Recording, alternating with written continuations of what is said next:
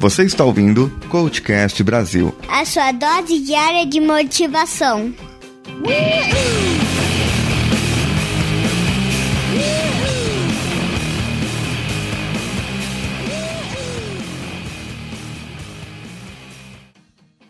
Como toda oportunidade, aprendemos algo, seja bom ou seja ruim. Nesse caso, não foi diferente. Eu estava em uma empresa como coordenador de manutenção.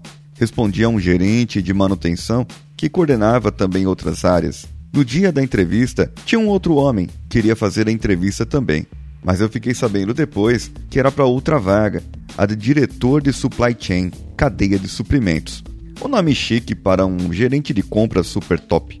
Mal sabia eu que ele seria o chefe do meu chefe e que iria ter uma das mais ricas e desgastantes experiências da minha vida. A empresa era grande e tinha crescido assustadoramente em dois anos. Com propagandas de TV em quase todos os canais, atingiam fácil um milhão de vendas diárias. O crescimento foi tal que eles pularam de cerca de 70 funcionários para mais de 4 mil nesse período. Possuíam 22 unidades e estavam fazendo mais. 11 eram somente na região metropolitana de São Paulo e eles tinham a meta de ter pelo menos uma em cada capital. Não sei se você se lembra da Imbra Implantes Odontológicos. Era essa empresa. E por que era? Porque ela já fechou, infelizmente. Mas vamos ao caso. Eu entrei como responsável dos equipamentos odontológicos, cadeiras, raio-x, aquelas canetinhas, o maldito motorzinho dos dentistas e entre outros. Naquele momento, eu não teria uma equipe subordinada a mim, o que foi me passado depois de um tempo na empresa. A equipe que fazia manutenção predial, ou seja, os faz tudo, como chamávamos, eram marceneiros, encanadores, eletricistas, pedreiros e tudo o que mais precisasse nessa área, só que eles só vieram trabalhar comigo depois de alguns meses. Tudo era controlado por uma pessoa que era responsável por entregas de suprimentos e ela fazia esse controle da manutenção por uma planilha de Excel. Quando eu cheguei, haviam vários problemas, como a demora da entrega dessas canetas para os dentistas, já que cada um mandava para São Paulo para ser consertada. Ou seja, a unidade lá de Goiânia mandava tudo para cá e só receberia depois de um tempo, ficando assim quase um mês fora aquele equipamento. E como eram equipamentos de alta rotatividade, ficava inviável esse tipo de serviço. Então, eu chamei cada unidade em uma determinada reunião que tiveram aqui e pedi para que eles começassem a desenvolver fornecedores locais e me passassem e eu verificaria a questão de preços, contratos e tudo mais. Isso para cada unidade que era fora da capital, fora da região metropolitana. Assim todos teriam um fornecedor mais ágil em sua região. Aqui na nossa região, eu desenvolvi dois fornecedores diferentes, um para as cadeiras e equipamentos maiores e outro somente para as canetas, que com um motoboy atendia a todos e onde fosse necessário, ele deixava um equipamento reserva para atender as emergências.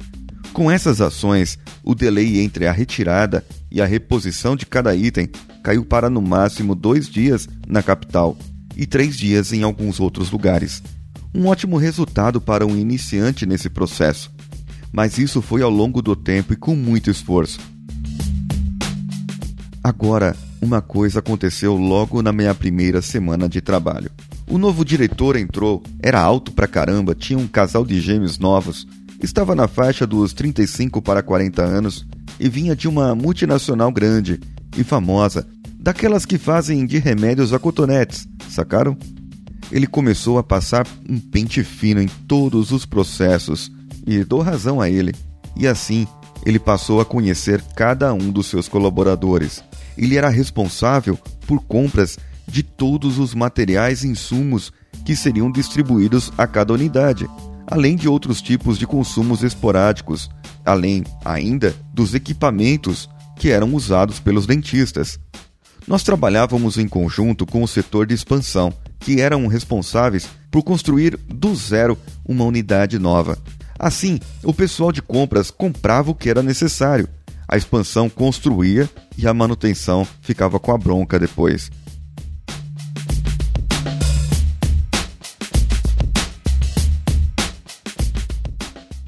Quando chegou a minha vez, o diretor me chamou em sua sala e me pediu uma lista de todos os equipamentos que tínhamos e que estavam sob a nossa responsabilidade.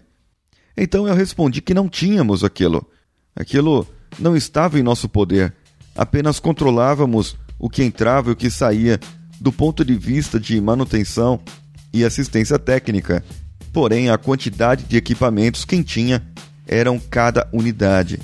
Então ele disse, e foi a primeira vez que eu ouvi a palavra ativo: Nós precisamos saber o que fazer e como fazer.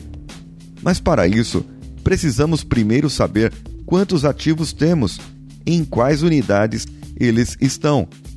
E eu comecei a ligar para cada unidade, mandei e-mail, planilha modelo para cada uma, para que preenchessem e pudessem me passar depois. Então eu fiz um compilado, coloquei tudo junto, fiz uma planilha monstro, várias e várias e várias linhas, e apresentei ao diretor. Ele olhou, olhou, olhou, analisou e disse: Não tá bom. Eu preciso que você faça algo diferente. E aí criticou, avacalhou e falou um monte. Aí vai eu ficar até tarde, quase todos os dias, saindo às 20 horas. E aí, os outros gerentes me parabenizaram por eu ter pego o jeito imbra de ser. Ou seja, todo mundo ficava até mais tarde. E hoje eu sei que não deve ser hábito isso mas só em caso de extremas necessidades. Lembra do episódio da gestão do tempo? Depois de mais alguns dias sendo criticado, saindo tarde e estressado, finalmente perguntei a ele o que deveria ter perguntado logo no início. Me diz, como você quer essa planilha? Quais as informações que faltam? Quais as informações que você precisa? Desenha para mim. E ele prontamente fez um rascunho no papel. E aí, Primeira lição aprendida: pergunte. Se a pessoa quer uma informação, ela sabe o que quer. Então, pergunta o que ela quer e entregue aquilo. Porém, tenha certeza de entender o que ela quer. Por isso, deve estar bem claro.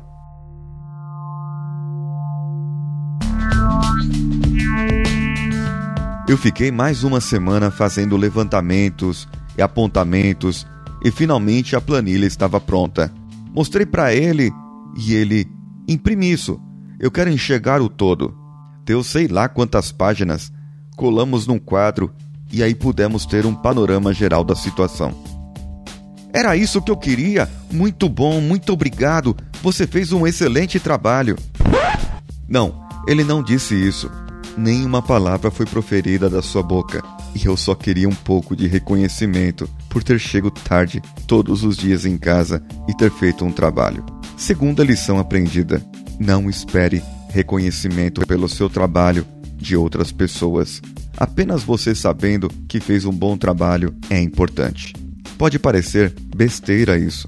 Na verdade, queremos o reconhecimento. Isso é bom e motiva. E como eu já disse, motiva mais que a cenourinha lá atrás. A gente atua para que possamos ter dinheiro. Ou você vai se enganar, ou você é a Madre Teresa de Calcutá. Tudo bem, se você for alguém que fez voto de pobreza, alguém um monge franciscano, tudo bem. Mas para sobreviver nesse mundo capitalista que vivemos, você tem que fazer a economia girar, amigo. E qual a melhor maneira do que trabalhar? Ter uma carreira ou uma empresa que será a carreira de dono, patrão, e crescer profissionalmente ou ver o seu negócio crescer. Então, se o dinheiro é bem-vindo, o reconhecimento também. E muitas vezes ele não vem em cifras que corresponderia àquele bônus, mas sim num muito obrigado, num treinamento, numa capacitação, num sorriso, num aperto de mão, pombas, num simples aceno de cabeça positivo, com um sorriso tímido do canto dos lábios, caramba. Eu tô ouvindo muito o pensador louco.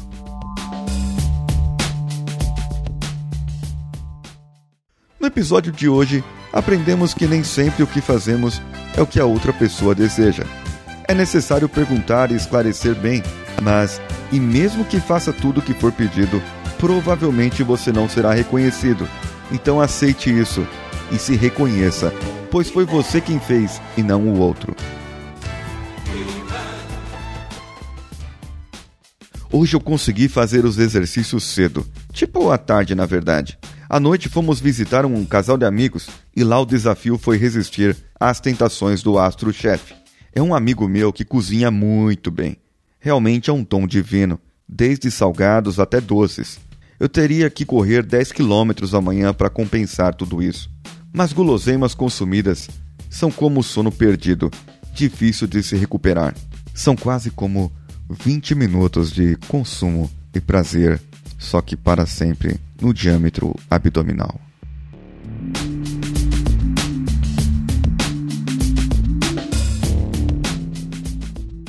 E aí, gostou do meu case, do meu caos de hoje? O que você já fez? O que você já passou? Que você precisava perguntar e ter a informação clara? Fale para mim, conte para mim no contato arroba coachcast.com.br ou pelas redes sociais, no twitter.com barra coachcastbr, facebook.com barra coachcastbr, instagram.com barra coachcastbr. Ou ainda, entre no nosso grupo do Telegram, o seleto grupo de ouvintes do Coachcast Brasil. Você pode e deve fazer uma avaliação de 5 estrelas no iTunes. Esse foi o Coachcast. Vida do Coach, dia 44, com Paulinho Siqueira. Edição de áudio dele, José Augusto. E as artes do site da Nativa Multimídia, pelas mãos do meu querido Danilo Pastor. Um abraço e vamos juntos nenhuma palavra foi proferida da sua boca. Boca linda. Hum.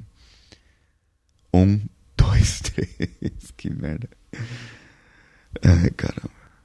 Um, dois, três. Não, ele não disse isso. Nenhuma palavra foi proferida da sua boca. Caraca. Eu tô conseguindo falar boca, mano. Ai, ai. Um, dois, três.